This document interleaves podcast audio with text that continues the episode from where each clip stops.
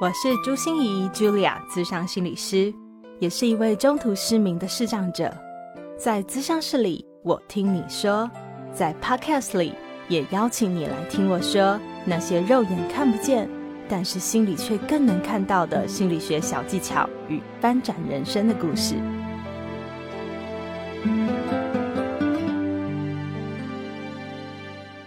Hello，Hello，亲爱的朋友，你好吗？我是朱心怡，Julia，智商心理师，欢迎收听朱心怡说心里话。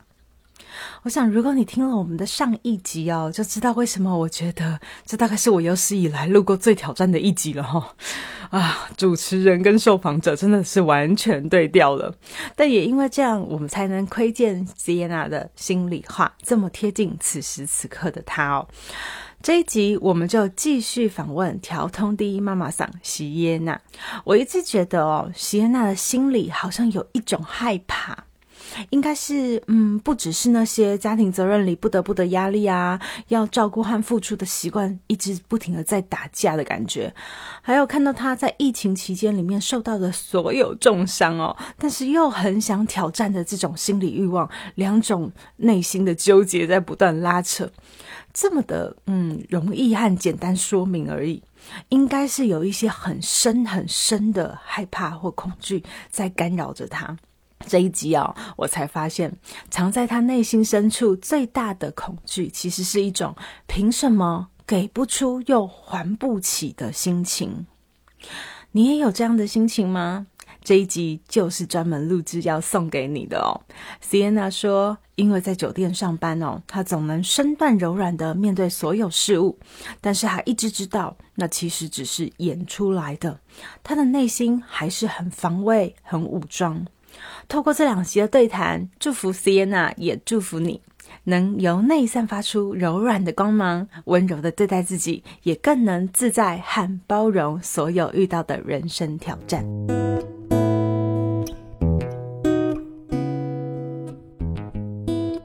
我想上一集我们和 Sienna 聊的真的是欲罢不能，然后。刚才我们在关麦的时候又聊的欲罢不能，就是一整个就是在挖我心里话。这到底是一个什么状？这个是个什么节目啊？好恐怖啊！催眠加上呃催催狂魔没有啦。哎，这个就跟那个节目 title 一样哎，就是讲心里话，讲心里话，真的。对啊，也谢谢你愿意讲心里话。那你愿意这是个什么场所？跟我们讲一下，里面有放什么迷汤吗？你刚怎么把我内心的一些恐惧都讲出来了？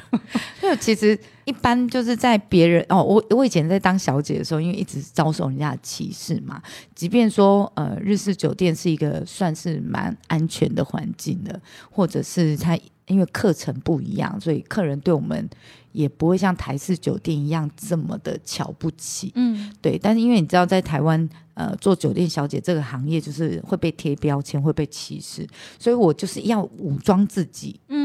嗯，对，就是我习惯武装自己，然后会让我我即便知道说，比如说上一集我说，呃，在客人面前撒娇示弱，让客人照顾我是装的，是演的，因为内心深处其实还是会对这些人有防备，所以我就会筑起一个很强很高的墙，嗯嗯，然后我知道这些客人对我这么好，其实是有所求，就他们对我是有有。有企图的，嗯，所以其实我自己会害怕。然后接下来就是我当了老板之后，我觉得我我那个坚强的面具要戴起来，是对，因为我要照顾员工，你哭员工怎么办？对，然后我要我要带领我的店，对，走向就是我们可以稳定收入，然后每一个员工也可以开心上班、安全上班的一个环境。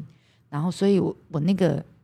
面具又要戴起来了，是，对，所以难怪公汉私领域你要切的很开呀。对对对，像我我我刚刚在聊的时候，就是在我们刚刚在没有开麦克风聊的时候，就是我其实非常害怕我的私生活会不见，因为像我就算最忙最紧凑的时间，我一天也大概只会安排三个以内的节目，或者是录音或录影之类的东西，然后我一定。一定要有自己的休息时间。对，可是很妙的是，我和 Sienna 刚才在聊说，诶，他最不习惯的成名以后，最让他没有办法接受的一件事情，居然是在小吃店里面被人家招待，啊，对 对不对？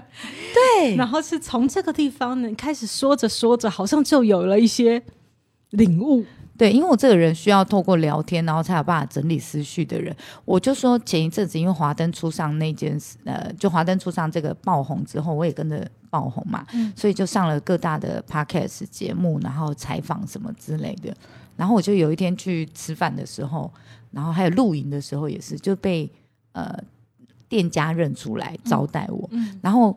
我我我还跟店家说不用，因为我自己也是开店的，我知道你招待我这个东西是有成本的，然后我就说我会付钱，但请你不要做招待，没有关系。然后对方就说没有关系，我好喜欢你哦，Sienna，哦，你每一个 podcast 我都有听呢，哦，你今天我告告哎这样子。然后我就在想说，天啊，我我我我我收了这个小菜之后，我到底要怎么回你？我又不可能常常来，所以其实我是内心是充满着愧疚感。嗯然后嗯这个小菜其实我吃的也是不开心的，嗯我觉得是。我拿什么还你、啊？对对对，我要拿什么还你这样子？嗯我刚刚聊到一半的时候，我也是突然觉得，哦，茱莉亚就讲说，你其实对示弱这一块是有障碍的。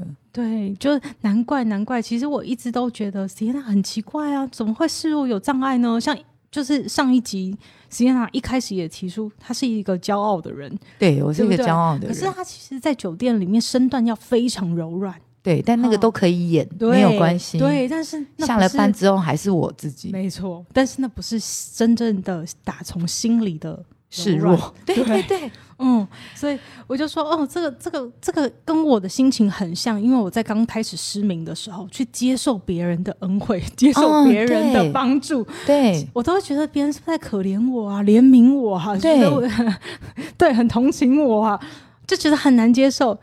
对，可是你怎么调试的呢？啊，我我是真的有一次的很大的经验，让我发现我也帮忙别人很多。就是嗯。当我真心诚意、愿意接受别人的帮助的时候，每一个人都超开心的，因为帮助别人是快乐的，而且他们还找到了很多自信和成就感。yes，对。没有错，然后那时候我才觉得，原来助人和被帮助是同一回事啊！对，其实我这个课题也是最近一直在在讲的，因为呃，我之前在教得宠女人秘籍，我有一堂课是在、对。对是在教这个。嗯。我那时候也有说，帮助别人是快乐的，所以你要给别人机会快乐。没错，没错，没错，给别人有机会。那你说要用什么来回报对方呢？对。你只要感恩的心，跟哦 跟放大的情绪，对对对超大感谢，你就嘴巴甜一点，赞美他，或者对人开心一点，有正向情绪，哦，真棒，或者偶尔就说个笑话，幽默他一下，这样他都觉得你有在意我，你有重视我，哎，他很乐意的继续帮助你，然后给他快乐。没错，这一集 podcast 又有干货出现。是的，所以 Sienna，你准备还小吃店老板什么？我大概就是出更多新的作品，嗯，对嗯哼，对像是 for example，讲这个作品也可以。我这一次跟你的录音，对啊，谢谢小吃店老板。，对，像我就觉得我可以再拿出更多我的呃，比如说我学到的东西，或者是我领悟到的东西，我可以分享给更多人。嗯，对，然后我可以，就像前面上一集讲的，我们就是要小跑步、啊，小步快跑，小步嗯快跑。嗯，对，那我觉得我每一个做的事情，或每一个接受的采访，嗯我都把它做好，给出东西来，让听的人、看的人都有学到一些东西。没错，从我的访问当中可以认识到八大行业，从我的 podcast 当中可以学到我的人生经验。哦，我觉得这个应该就是我回馈小吃店或者是广大喜欢我的粉丝们的回礼。真的真的。所以我说小步快跑的意思就是不要给自己定大目标，我们要跨大步，人生好像要做个什么理事长，做个什么什么，这就是很丰功伟业，那个才叫成就，嗯才叫回礼。对，对我们就是小步。然后，但是这就是我们不停的累积和创造。哇，对，像这一集真的真的收获很多有料哈。好，那可是我刚才就很想问呢、是因为在 Sienna 前年对我们有参加一次陆队长的尾牙，是对不对？那时候我和 Sienna 第一次见面对对对，，Sienna 知道我是心理师的时候，马上就很又是很浮夸的，哇，你是心理师啊！对，我说怎么了吗？你就说我们很多员工有心理困扰啊。那对刚才你其实也说了，在酒店工作的同业同仁们，他们都心里会不会筑的一个高墙？都有。都有。但其实我要先讲一个嗯，讲一件事，就我最近学到的，是没有人是健康完整的，基本上大家都有自己的心理创伤，程度上面的不同而已。对，那我我发现这一件事情的时候，我有一种解脱，因为我都会一直在想说，天哪，我这样想是不是我心理不健康，或者是像我的员工，我们忧郁症的员工占大部分。但因为现在这是文明病，嗯然后有时候我都会觉得说，哇，我不知道该怎么跟忧郁症的员工相处。我不像我有一个员工，呃，在我这边工作大概六七年了，嗯、然后他就是重度忧郁的。我觉得他很棒的是，他有病视感，就他如果真的觉得呃自己的情绪非常糟糕的时候，他会跟我们请假，嗯然后尽量不影响到工作这样子。嗯好，那呃，我就觉得这个女孩子很棒。好，然后她有时候情绪到某一个程度的时候，她会把自己送进去医院住一个月，是 是是，都 会把自己送进去独处一个月之类，然后嗯受那个，比如说受不了的时候再回来接触那个社会。对，那呃，我一开始的时候，我就会觉得说，我不知道该怎么跟这些人、这些员工相你处。你的不知道是什么？我的意思是说，因为我看很多呃，比如说忧郁症，你应该要陪伴，然后不要讲太多鼓励的话，但也不能骂他。但你现在领我薪水做我的工作，我不能够奖励你，也不能骂你。那你工作给我做这样，我到底要怎么教你？就是我非常困扰在这。然后呃，我当我知道你是心理咨商师的时候，我那时候第一个想到的是我的员工的问题，第二个是什么？第二个是因为我自己都觉得，我们都自愈说我是晚上夜晚的心理咨商师，是啊，因为我们在跟客人聊天的时候，我们都会透过一杯酒，然后让客人放轻松，然后跟他聊他的生活的琐碎的事情，然后给一些很枯手的建议，或者是站在他的立场，然后跟他一起站下，对那个老板就是个贱人，什么之类的，对，然后我就会觉得说，哇，我遇到正牌的心理咨商师，好好有趣这样。那我其实没有看过心理医生，我从来没有，嗯呃，觉得自己需要去看心理医生这样子。那呃，我我个人觉得心理咨商师对我而言是一个非常神秘的工作，可能对你们而言，八大 酒店小姐也 也是。是对对，然后我就觉得说，哇，那时候我第一个想要的是想要帮我的员工问，因为我们说两年前遇到嘛，对不对？？对，那在这两年，其实我有学到一件事情，就是没有一个人是健康的。对，那大家都有自己的你怎，么学到的？就是大家都有自己的创伤。就某天看 Netflix 的某一个剧之类的，然后讲了这句话，就是那个心理咨商师，就那个演那个真的啊，我们都有自己的心理对，然后他就说我当心理咨，我当心理医生四十年了。其实我认为，even 是小孩子，心理上面都有可能生病，所以没有一个人是健康的。所以不要想着要追求健康这件事。对，因为你的人生当中一定有各式各样大大小小的创伤，嗯，哎，不管是公车那个人不让你坐位置，或或者是店员 Seven Eleven 忘了你的咖啡杯之类的，都有可能会造成不同程度的心理创伤。我觉得这件事蛮好玩的，对。然后我现在就不会这么的小心翼翼的试着要去跟我的员工相处，呃，反而是把他们当成正常人。所以那个是什么改变？是你有，我也有，我们大家都都是病人，然后对都要一起相处，对我们大家都有病嘛，所以我我们大家都来看谁比较病一点啊，不是啊、看谁比较 k 小啊，不是，开玩笑，开玩笑。你一定是个中翘楚。我那时候是真的确实就觉得，哇，我到底应该要怎么对啊，这个很教他们，或者是跟他们互动？嗯但后来我发现，我就是，我就把我们家那些梅亚，就是有心理创伤的妹妹们，一个一个找过来问，就你会希望我怎么对待你？大部分的人都说，就请把我当一般人啊，对 对对对，真的不然呢？真的，对，然后我就说，那你也可以做好你员工的职责吗？嗯这样就是呃，我要求的事情请你一定要记住，我没有针对你个人，我是针对工这作件这件嗯事情的本身。好，那我就把他们叫过来聊这样之类的。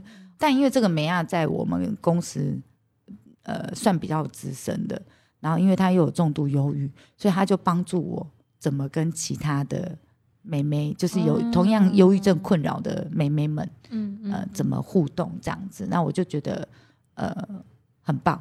呃，我学到了一些技巧，怎么跟忧郁症的妹妹们相处。嗯嗯那我个人觉得这些东西都不是他们想要的东西啦，就是当然就生病了嘛，大脑回路上面出了问题，对。然后我觉得我我也做到一个非常宽容的老板的位置，对嗯你只要有问题，你可以随时临时请假，没有问题，但一定要知道要补回来。嗯，所以这也是一个幸福企业的概念啦。对我我基 基本上觉得我们家其实。呃，来我们店上班的妹妹们都蛮有福的，嗯对，可以找到我这个老板，自己讲。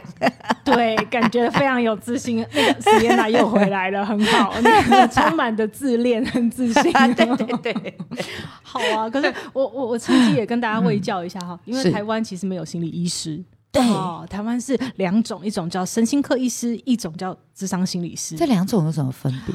精神科医师是可以开药的，它是属于医疗体系是出来的，所以它各个部门它其实都待过的，然后最后选择精神科或者是身心科哦，所以他是医学院的。所以他不是真的，比如说对这一科非常专精，因为他各科都待过。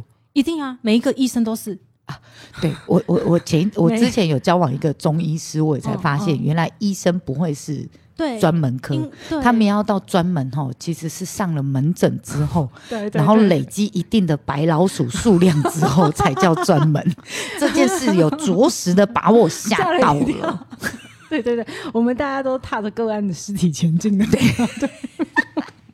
好，那所以呢，心理医师其实是身心科医师和精神科医师。那心理咨商师，我我们证明应该就是叫咨商心理师啊。哈、嗯我们高考的那个名称叫做这个。那其实我们不开药，我们做的是谈话治疗。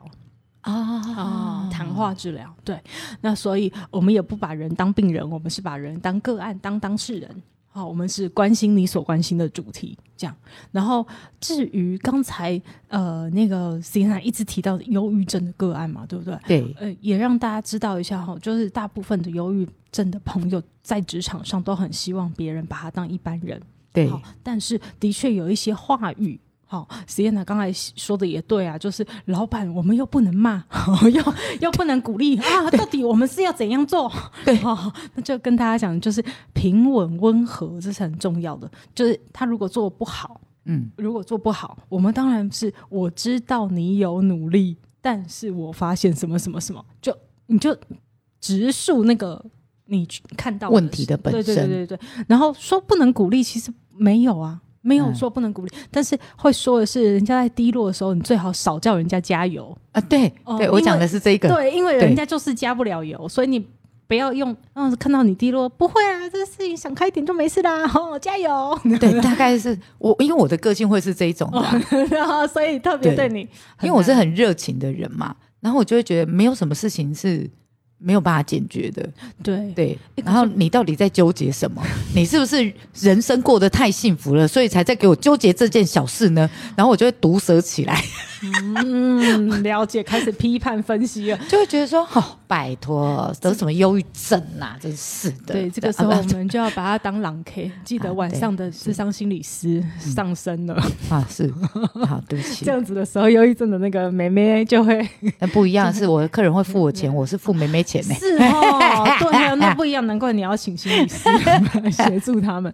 好啊，是可是我我会很想问说，像这些妹妹啊，她们是因为呃来到酒店、来到酒吧、来到调通，才有这样的心理当然问题没有啊，不是嘛？对不对？而是而是我觉得晚上的工作比较可以接纳这些人，哦，嗯因为我们的弹性比较大。对，那一般的职场可能无法理解，就是压力会比较不一样。就是、嗯嗯呃，因为我所以我觉得就是会来晚上，可能他们会选择来晚上打工，是因为这个环境相对的对他们而言弹性比较大，比较可以容忍。嗯，对。然后我我们家大部分都是来之前就已经有忧郁症倾向了啦。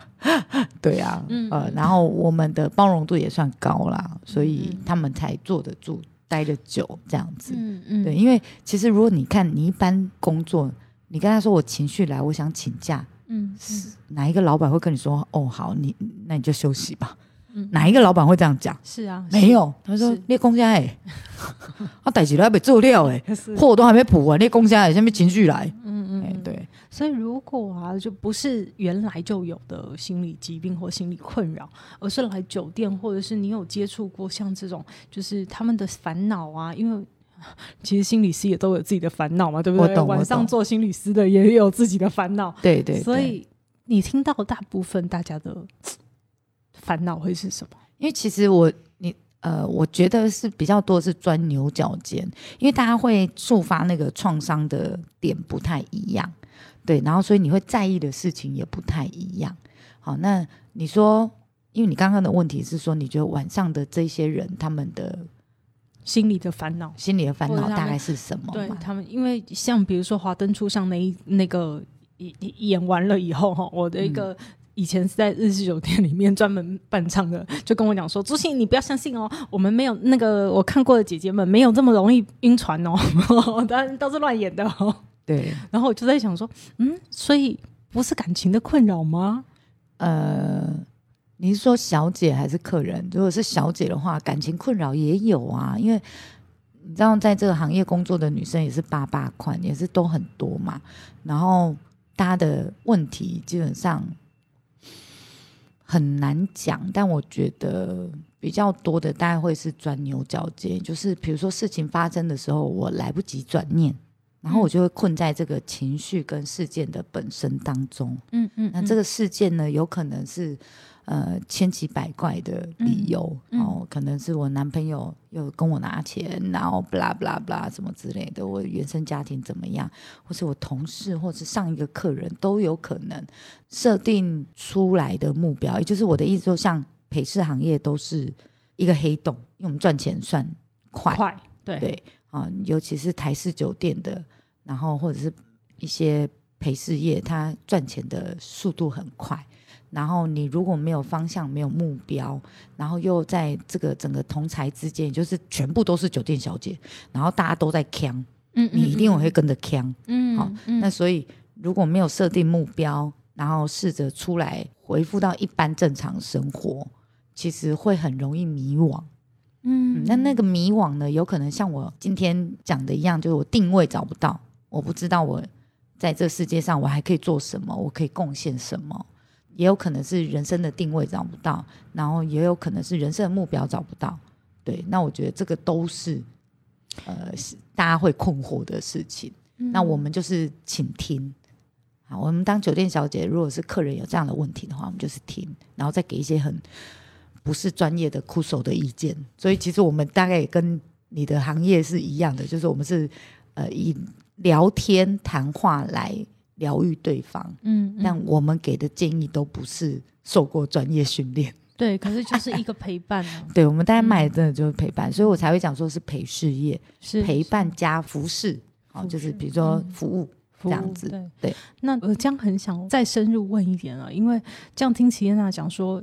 我们真的很容易在这个行业里面迷失、茫然，对不对？对对，很容易就困在里面。除非你有很坚定的一些目标去设定你自己，去拉你自己脱，嗯，脱离啊，对什么之类的。那那这个这个东西是怎么来的？是我记得听你说，好像是你妈妈桑第一个妈妈桑是吗？对，有教你这件事，设定目标吗？嗯，才没有嘞，没有，那是是我的。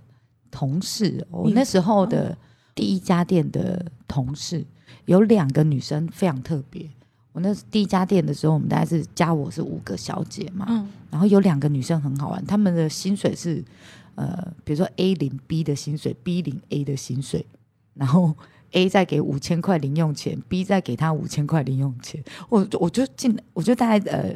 进来三个月之后，跟大家比较熟之后，我就说你们为什么要互领彼此的薪水？对，他就说因为呃他在帮我存钱，我在帮他存钱。我说啊，我说啊，这也太好笑了吧？他说因为我领的是他的薪水，所以我就不敢乱花这样子。好，然后他们你知道他们一个月五千块是包含什么吃喝玩乐哎，然后所有的生活费要在那五千块解决，交通费或者什么之类的，可能就五千块根本就不够用，在大台北里头怎么可能够用？对，然后最好玩的是。他因为在酒店上班，所以我们有客人资源嘛，所以他们每天晚上都是狂约客人去吃饭，嗯，因为可以省钱，嗯嗯嗯，对，哦，然后不然就是比如说我有约客人吃饭，他就会说，西安娜，我可以跟吗？可以跟着去吃饭嘛？然后因为我们跟客人去吃饭，呃，带进店是要要要收同伴费用的，嗯嗯，对，然后他就说，你的客人可以不用付我同伴费，但我可以跟着去吃好料嘛？然后我就想说，你们两个干嘛这么节俭？太夸张了，看真的是看不下去耶！你知道，真是明明就赚那么多，太扯了。这样，然后他们就说，因为他们要存钱买房子，嗯，对，然后他们是设定就进来两年就要存到房子的头期款，然后就不做了。嗯，那这两个也是我唯一看过出去之后就再也没回来的。他们那时候刚好在 SARS 期间。买了中山北路的预售屋，嗯，对，然后就后面就开始翻涨嘛，嗯，他们就卖掉了之后也有剩一点钱这样子，但呃，因为在那两年他们还是毛起来了，在付工程款啊什么之类，就还是一样在里面工作。那他们现在两个也不算财富自由，哦，那但是就是呃，当时有设定目标，然后买了房子，然后之后就。现在就是做正常的工作，一个是在做会计，一个是在贸易公司上班。对，然后我们大概呃两三年都还是会出来聚聚一次，吃饭一次这样子。那我就觉得他们是给我一个很棒的模范模范。对，所以那时候我大概做三年多四年的时候，我就出来自己开店。他们的呃目标是买房子，我的目标是开店。对，所以我才说那时候是要圆梦。是是，可是我就是觉得，嗯，原来要有人生很清晰的方向感，才有办法让你们不是沦落在那个 黑黑的。我觉得对每一个人都是一样，哎，就算你现在在白天的工作，你也你有可能困在黑黑的地方。对，我们的引诱都太多。对，所以不管是任何人。我觉得，不管是任何人，你要对你的人生设定目标，那这个目标可以远可以大，就像你刚刚提醒我们的小步快走，它也可以是小的目标。嗯，对，那你达成的时候就会有成就感，那你就会设定再更大一点点的，再更大一点点的，没错。那慢慢做。所以我谈到这里啊，我就会觉得，难怪 Sienna 你现在会有茫然。对，嗯。因为你开始要抓下一个目标，对对对。对，因为我的但是还没有抓到，对，因为我目前的呃愿望都达成了，对。对，然后我不知道再往上去是什么，有时候会怪自己是不是格局不够大，是不是看的东西不够多，眼界不够宽，所以我才会茫然。但我今天来这里这一趟，我真的觉得收获良多。我真的非常非常非常感谢茱莉啊。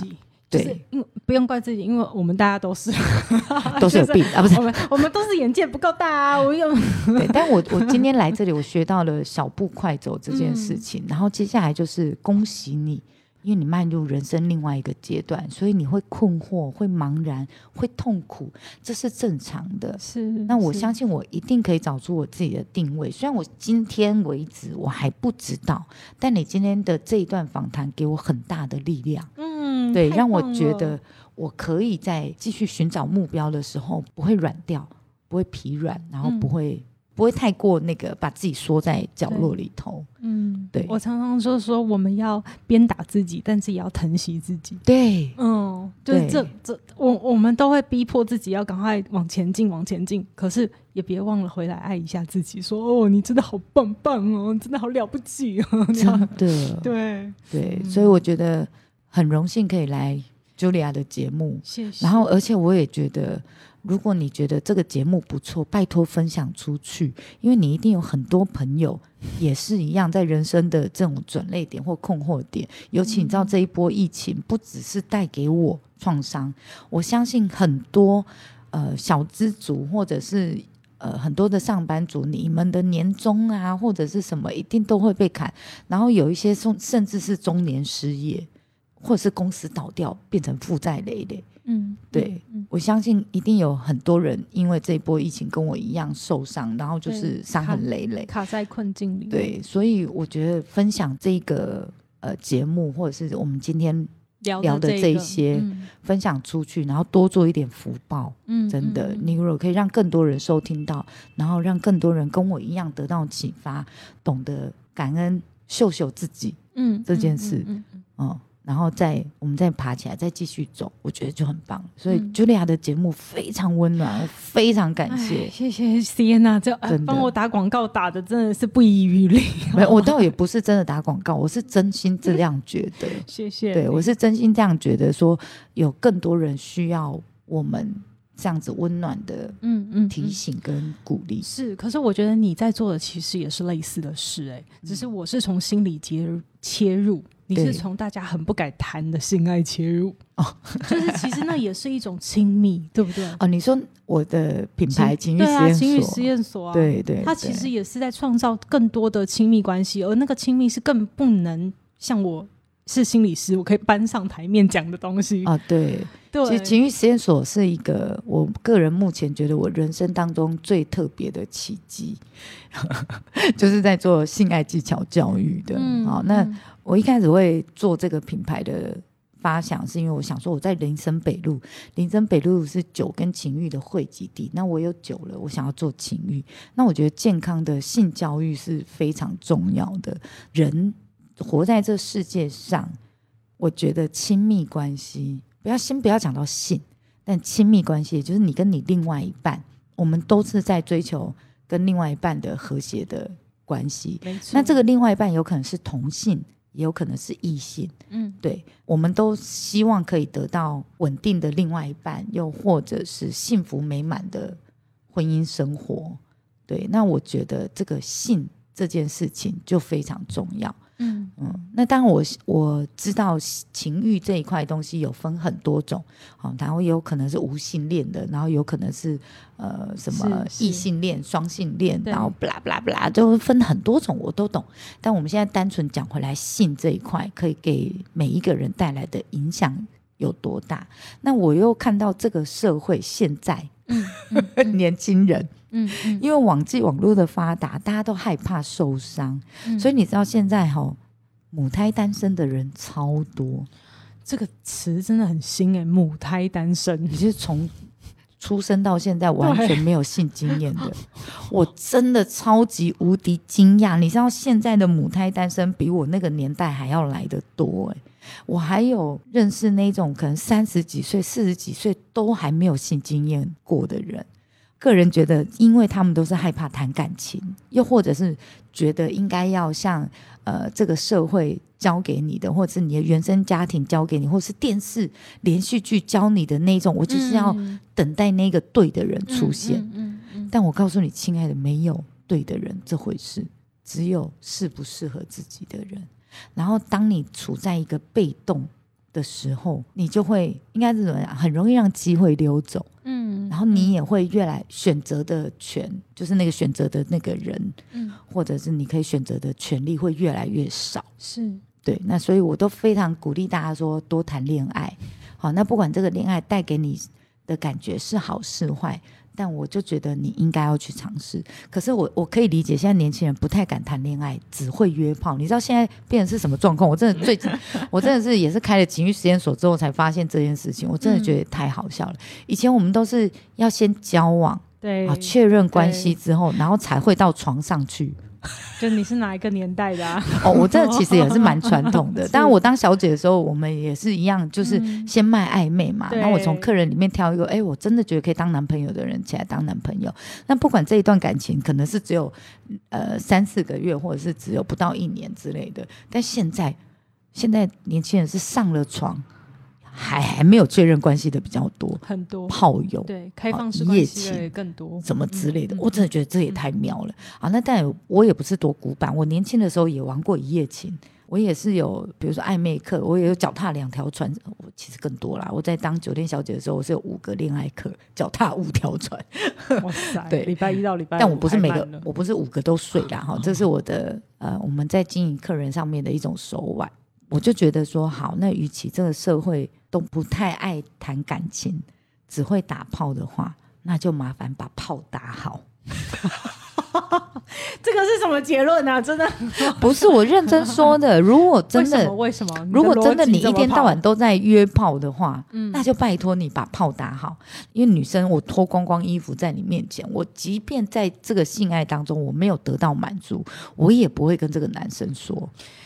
那我问你哦，来你的情欲实验所的人是为了打炮，想要把这门技术磨练的很成熟吗？我跟你说，其实我们做过很多问卷调查，我觉得来学的哈，因为我们百分之八十的学员是女生，嗯，对，男生比较少，因为男生都被骗习惯了，因为每一任前女友都跟我说我很棒，会威。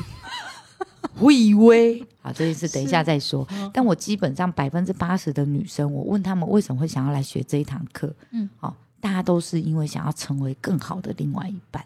对，对我就是这个意思。就是虽然席安娜说的就把炮打打好，真的很好笑。